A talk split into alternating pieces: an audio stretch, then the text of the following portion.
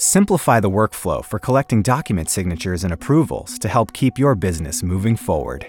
With the DocuSign app from the App Store, you can store frequently used business documents and send them out for multiple signatures quickly, right from iPad. Tap here and add a signer, or choose one from the list of contacts. Select their role, whether they're with you to sign the document, at a remote location, or just need to receive a copy. You can select multiple people to sign the document and request signatures in a specific order. Simply drag to organize the individuals in the order required. Now, select the document. Choose from a variety of sources, for example, your DocuSign library that has your frequently used contracts and agreements. Select the document to review and identify the locations for each signature.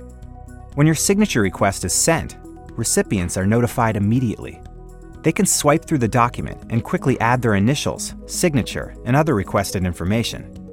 Signers can securely store their electronic signature and add it to the contract with just a tap. Confirm the signing, and it's automatically routed to the next signer in the approval chain. They receive a notification and can add their electronic information to the document.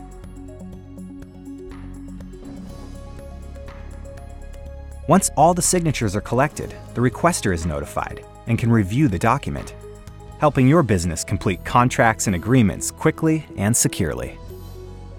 Discover more ways iPad and iPhone can run your business with powerful apps from the App Store.